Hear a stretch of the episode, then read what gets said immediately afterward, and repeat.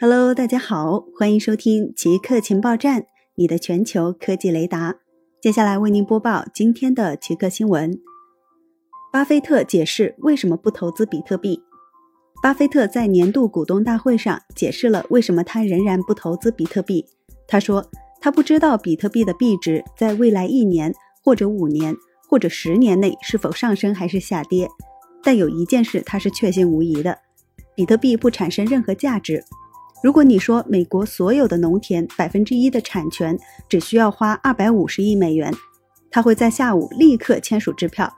但即使你把所有比特币以二十五美元的价格出售给他，他也不会接受，因为他不知道比特币能做什么。而农场是能生产粮食的。芒格同样对比特币持强烈批评立场。